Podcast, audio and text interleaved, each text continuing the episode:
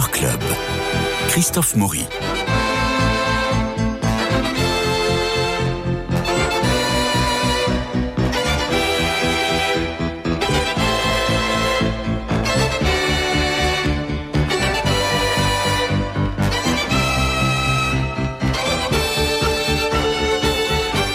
Décidément, le Petit Palais livre de bien belles expositions. Nous avons déjà parlé d'André de Vambèze avec son humour, euh, mais aussi son réalisme. Et puis là, Laurent Bonneval nous emmène voir l'exposition Walter Sickert avec ce titre aguicheur, peindre et transgresser. Bonjour. Et bonjour Christophe. Bonjour Laurent. En effet, c'est un drôle de personnage que l'on découvre alors, c'est un gentleman distingué qui aime se déguiser. Je cite euh, son ami euh, Jacques-Émile Blanche. Il pouvait prendre l'apparence de l'empereur François-Joseph. Il pouvait être aussi élégant que le mannequin d'un tailleur, aussi locteux qu'un clochard. Et c'est Jacques-Émile Blanche qui écrit ça. Jacques-Émile Blanche, d'ailleurs, dont on voit le portrait qui date de 1910, qu'on voit dans cette exposition. Il est en, en, en haute forme et manteau, de la douceur du regard et de l'autorité dans la mise. Alors, Walter Sickert a été euh, attiré par la France.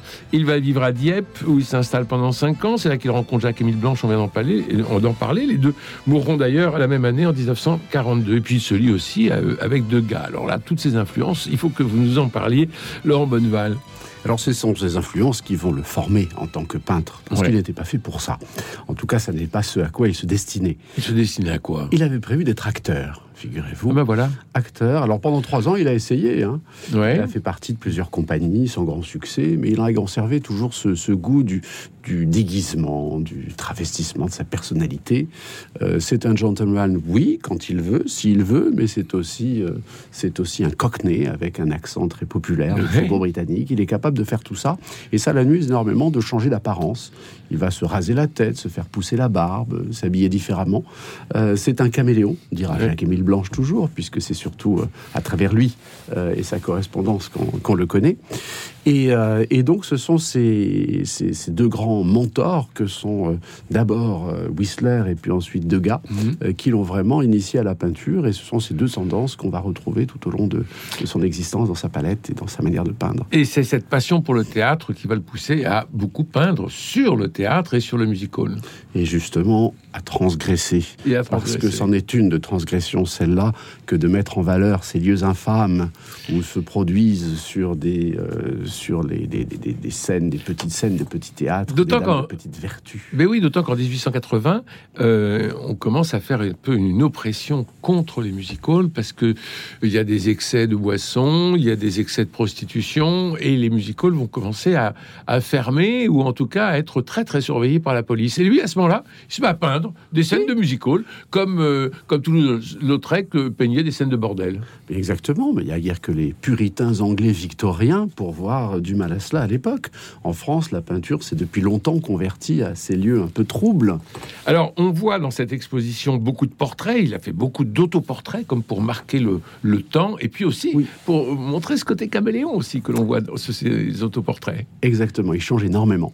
Il change énormément d'aspect, et à travers ces autoportraits, on suit les différentes étapes de sa vie, euh, ses heures et malheurs euh, sentimentaux, ses déboires financiers, euh, ses déboires de santé également. Son divorce. Et son divorce, le premier en tout cas, qui lui coûtera fort cher, puisque c'est Madame qui le trompait allègrement, qui faisait bouillir la, bouillir la marmite, pardon, et qui donc va le laisser un peu sur la paille le jour où il claque la porte. C'est lui qui trompait madame euh, Oui, c'est lui qui trompait madame, pardon, je n'ai pas été clair. c'est lui qui trompait madame, et c'était pas une très très bonne idée, puisque c'est elle qui avait l'argent.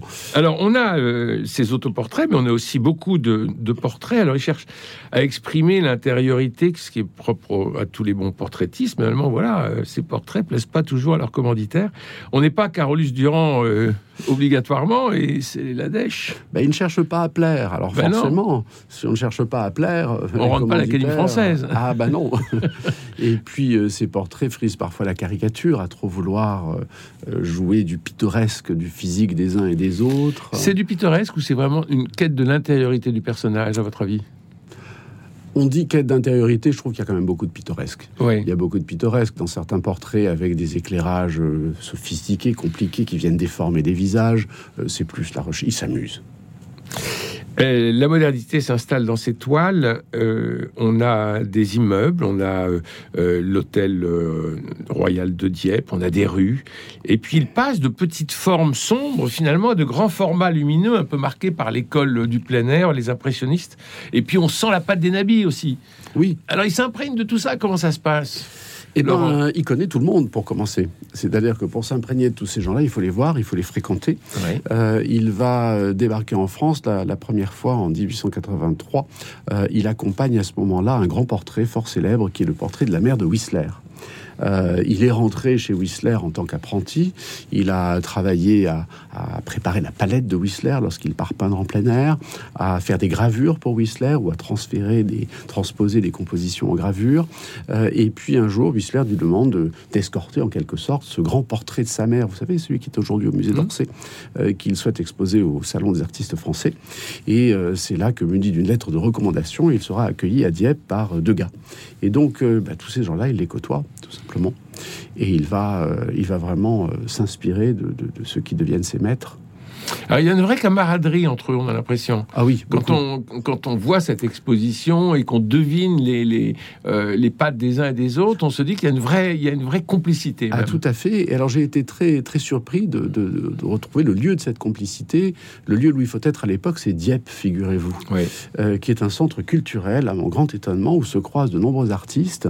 Et, euh, et c'est un peu une, une, clique de Dieppe, si on peut dire, qui se constitue autour de Sicard, qui s'y installe d'ailleurs. Hein. Il va vivre 7 ans, je crois. Oui, c'est à la même époque que Ernest Feydeau emmène sa famille, dont Georges, et euh, il retrouve là-bas Flaubert, et euh, il retrouve toute une, toute une coterie d'écrivains, de, peintres, et tous grands buveurs. Et, ah oui, oui, oui, ça, effectivement. Ce sont de bons vivants. Tous sont de bons vivants.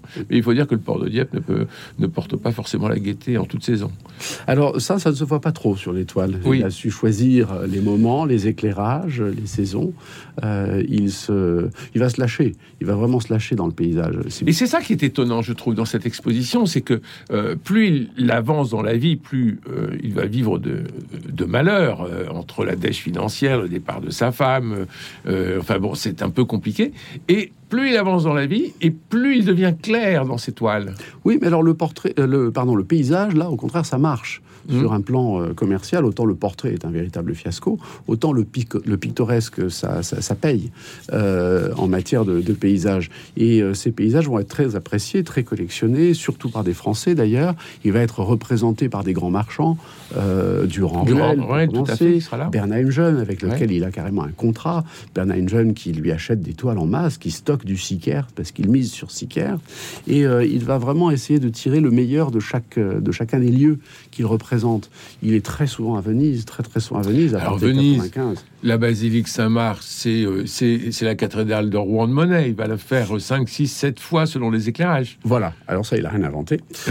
effectivement, il va se prendre au, jeu des séries et il va décliner comme ça toutes les lumières possibles, toutes les saisons possibles sur la façade aussi bien de la cathédrale Saint-Marc, aussi à, Dieppe, de l'église Saint-Jacques, euh, avec son portail gothique, sa façade gothique, qui finalement rappelle beaucoup plus le, travail de Monet sur la, façade de la cathédrale de Rouen. Alors il y a un genre euh, qui est très british, euh, c'est les conversations de pieces. Oui. Et là, on en a un paquet. Oui, mais alors là, il en donne une interprétation qui est loin d'être british. Pour oui. Ce qui est british, c'est l'humour. Expliquons, aux, eh euh, aux, auditeurs ce qu'est une, conversation de pieces. Ah, les conversation pieces, ce sont des, c'est un style en peinture euh, qui est né au XVIIIe siècle avec euh, William Hogarth en, Angleterre et qui consiste à réaliser un portrait collectif. Alors les détracteurs du genre à l'époque vont dire que c'est une manière de faire des économies, faire des portraits pour des fauchés et faire poser tout le monde sur un même, un même tableau. Ce qui fait qu'on retrouve des familles entières ou des groupes de personnes euh, assis faisant la causette, d'où le nom euh, Conversation Pieces, soit dans un parc, soit dans un salon assez, euh, assez élégant. Et, il va détourner ça complètement. Parce que ces conversation pieces, c'est plus du tout des portraits aristocratiques. Ce sont des prostituées dans les chambres, dans des bouges. Mm. Alors, il n'est pas euh, comme Toulouse-Lautrec, adepte des bordels.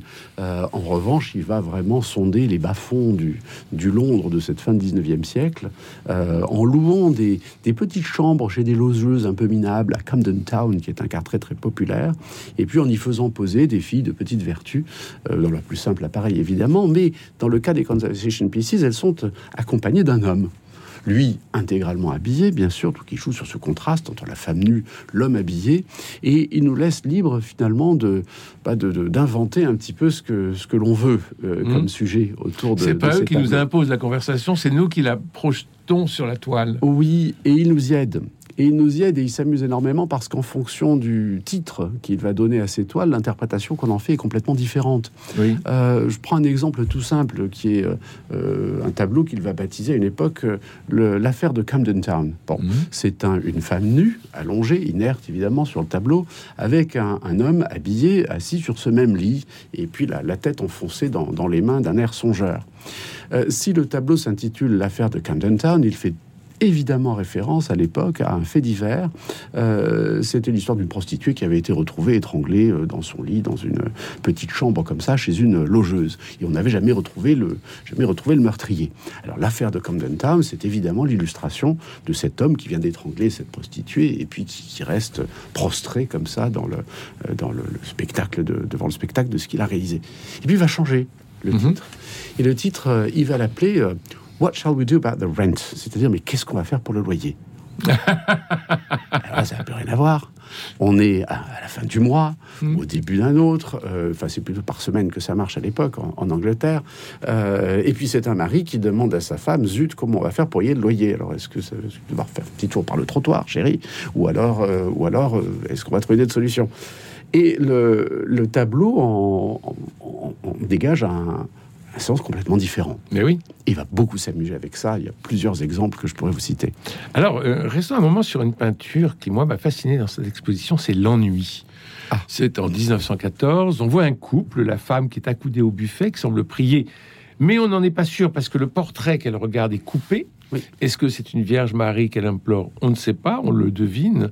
Euh, et l'homme lui tourne le dos, il est affalé, il est attablé devant une bière avec un cendrier dans lequel les mégots indiquent le temps, parce qu'ils sont euh, fort nombreux. Il fume, on le sent dans les vapeurs de l'alcool et du cigare, il n'y a pas un mot. Et le silence est criard dans ses couleurs marron et tristes. C'est vraiment l'ennui, c'est une toile formidable. Alors les couleurs sont pas si ternes quand même. Hein. Mhm. Il, y a, un fond jaune qui est assez, euh, qui est assez pétard. c'est une des rares conversation pieces, peut-être la plus grande qui soit exposée, l'une des rares où il n'y ait pas de nu.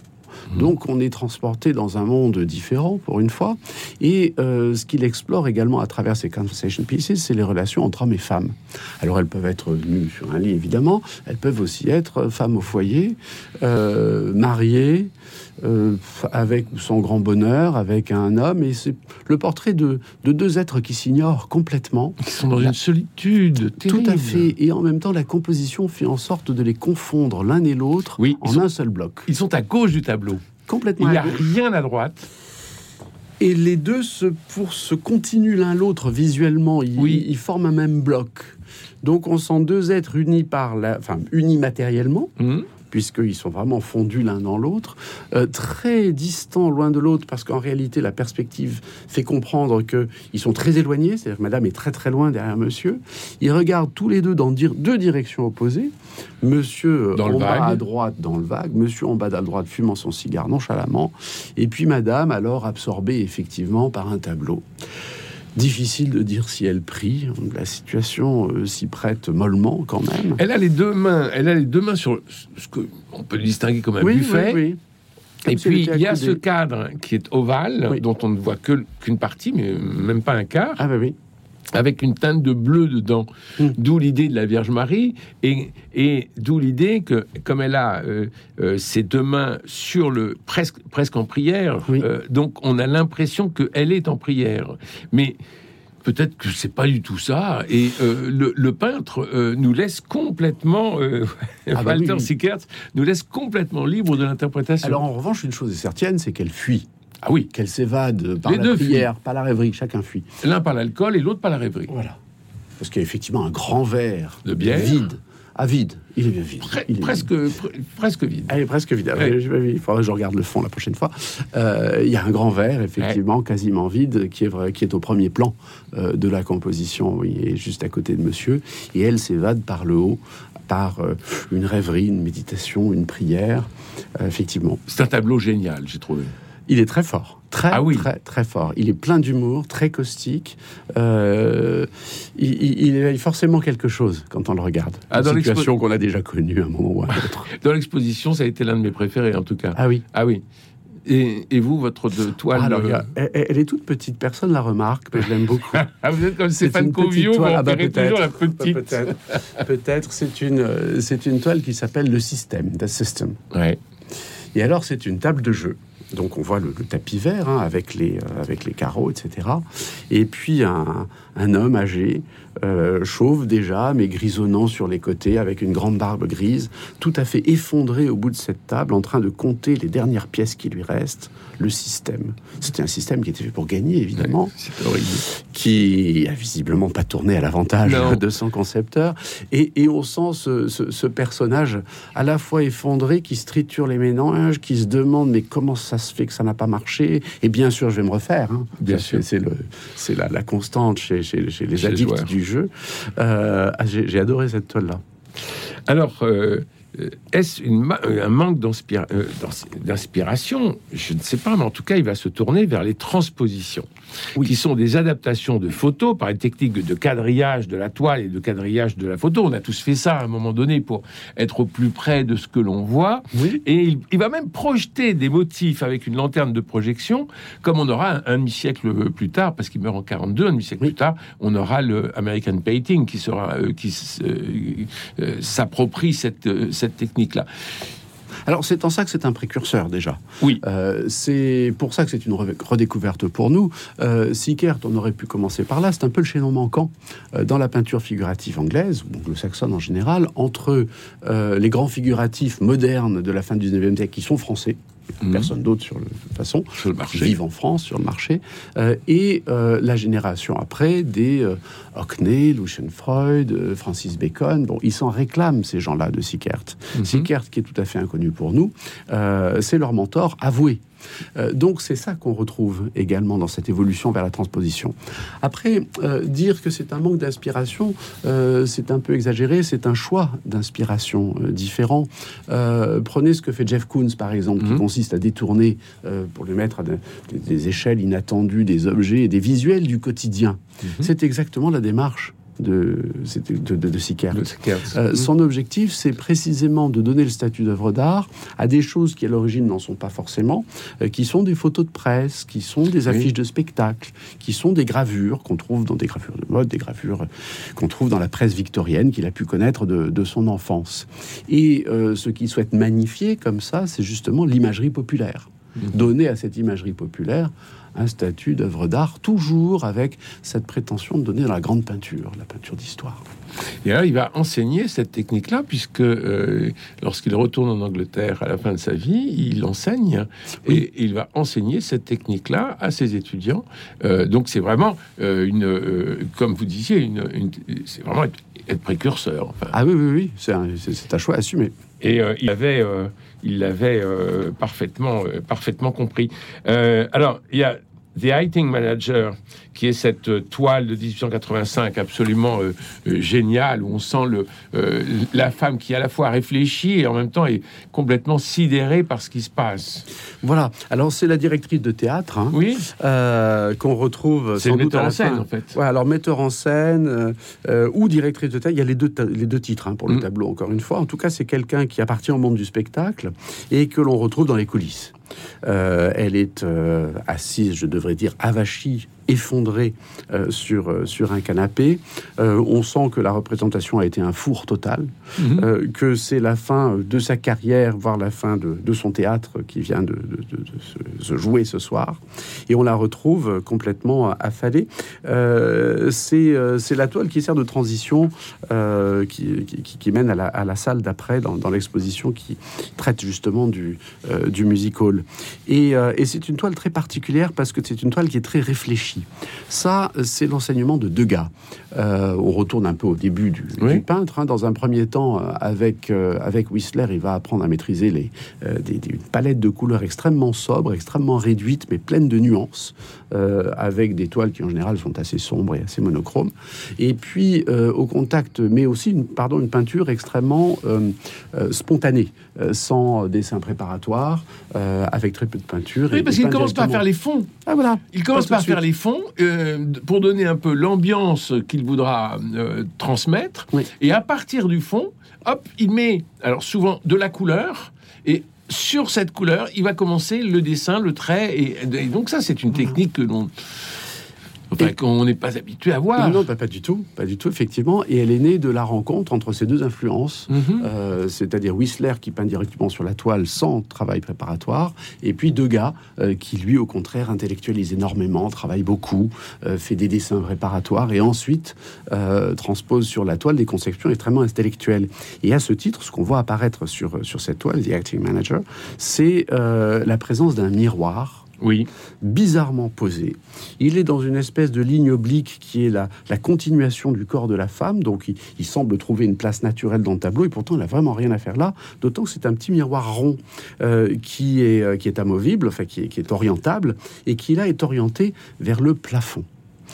Et c'est souvent le cas avec ces compositions euh, intellectuelles de Sickert, on met longtemps à comprendre. Oui. Très longtemps à comprendre ce qui fait là ce miroir. En fait, ce miroir, il réfléchit le l'abat-jour en opaline bleue mhm. qui est accroché au plafond et qui donne cette lumière un peu bleutée dans la pénombre que l'on retrouve en dessous.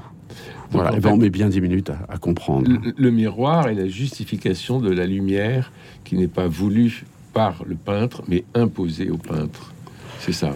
Oui, ou enfin il a été la chercher. Bien sûr. Ça, l'intention du peintre, je ne sais pas. Non, mais c'est ça qui est, c'est ça qui est, formidable dans, dans, sa peinture, c'est que il y a aussi quelque chose de ludique. Ah oui. C'est-à-dire que euh, ce que vous disiez sur le, le, côté comédien, le côté, le côté caméléon qui va changer de titre, on aurait pu avoir euh, le Roland Gervex, ce dont vous parliez tout à l'heure, de cette euh, fille étendue et de cet homme, est-ce qu'il l'a tué, pas tué, est-ce qu'il va sauter par la fenêtre ou pas sauter par la fenêtre, ça c'est Roland. Mm. et on saura plus tard qu'en en fait il s'agissait d'une prostituée, euh, ce qui va faire décrocher le tableau lorsqu'il sera exposé la première fois.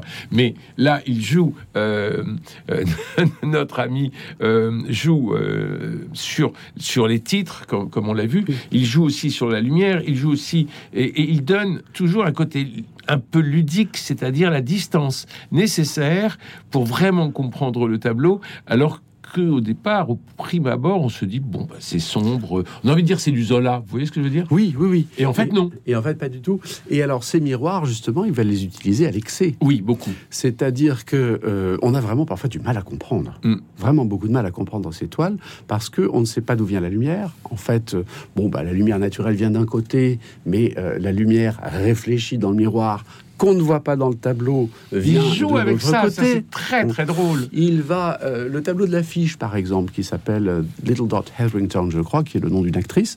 Euh, le tableau de l'affiche, en fait, ce qu'on voit, c'est pas du tout une actrice sur scène, contrairement à ce que l'on imagine.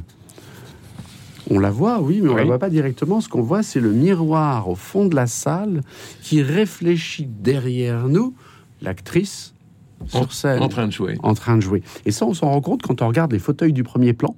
Ils sont tournés vers nous. Oui. Donc on regarde avec la scène derrière nous.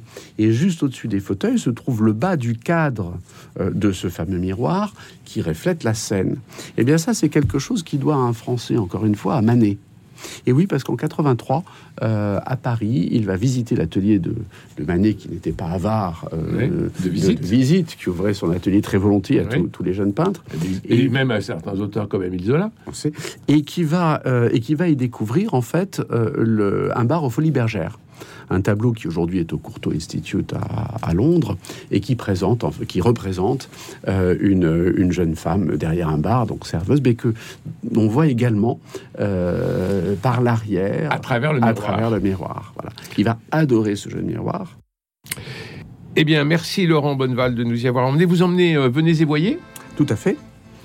Il y a combien de dates? Alors, on a encore 3-4 euh, dates qui sont disponibles. Bon, donc venez voyez.fr ou .com?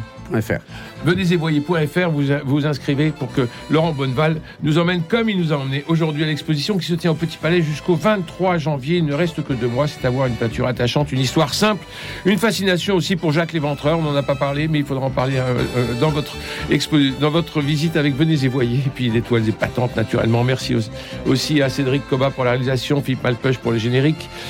Et puis euh, à François Dieudonné, bien sûr, pour la programmation, à Pierre-Marie pour la rediffusion sur les réseaux sociaux. Demain, je recevrai euh, Françoise Collet pour son décapant roman Vivante. Ce sera avec Cécilia Duterre et nouvelle voix, Myrna Elou. Mais ça, ce sera pour demain. Au revoir.